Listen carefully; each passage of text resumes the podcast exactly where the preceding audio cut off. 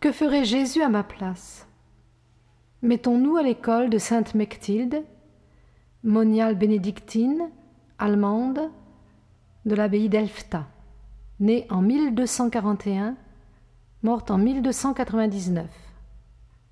On a d'elle un livre intitulé Le livre de la grâce spéciale. Un chapitre s'intitule Comment on peut obtenir une vraie sainteté. Un samedi, en chantant la messe Salve Sancta Parens, Mechtilde salua la bienheureuse Vierge et la pria de lui obtenir la vraie sainteté. La glorieuse Vierge répondit Si tu désires une vraie sainteté, tiens-toi près de mon Fils. Il est la sainteté même, sanctifiant toutes choses. Unis-toi à ces divines vertus qui pourront ennoblir et élever les tiennes. Secondement, tiens-toi encore près de mon Fils, en dirigeant vers lui tes pensées, tes paroles et tes actions, afin qu'il efface tout ce qui s'y trouve d'imparfait, lui qui n'a jamais failli. Troisièmement, que ton âme se nourrisse du Verbe de Dieu comme de la meilleure nourriture, et qu'elle se couvre et se pare des délices qu'elle goûte en lui, c'est-à-dire des exemples qu'il lui donne à imiter. C'est ainsi que tu deviendras vraiment sainte. Un autre chapitre s'intitule Comment l'homme peut s'attribuer toute la vie de Jésus-Christ. Mechtilde se ressouvint d'une personne dont elle connaissait le chagrin.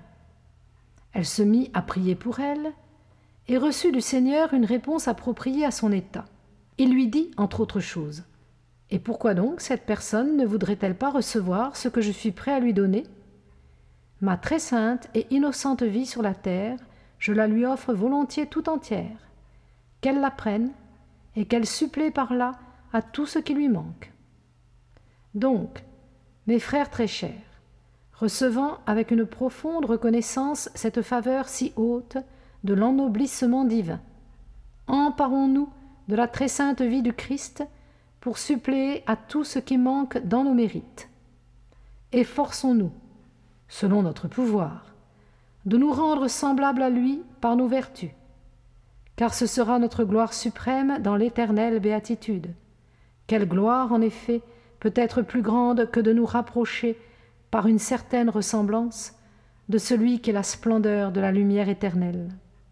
Enfin, dans un chapitre intitulé Comment l'âme doit s'associer à Jésus-Christ. Qu'elle imite les vertus du Christ autant qu'il lui est possible, puisque Jésus-Christ fut humble et obéissant, qu'elle s'efforce de se soumettre à toute créature, et même, si la circonstance l'exige, d'obéir jusqu'à la mort. Un acte de vertu, ainsi uni aux vertus du Christ, est plus noble que mille autres accomplis sans cette intention.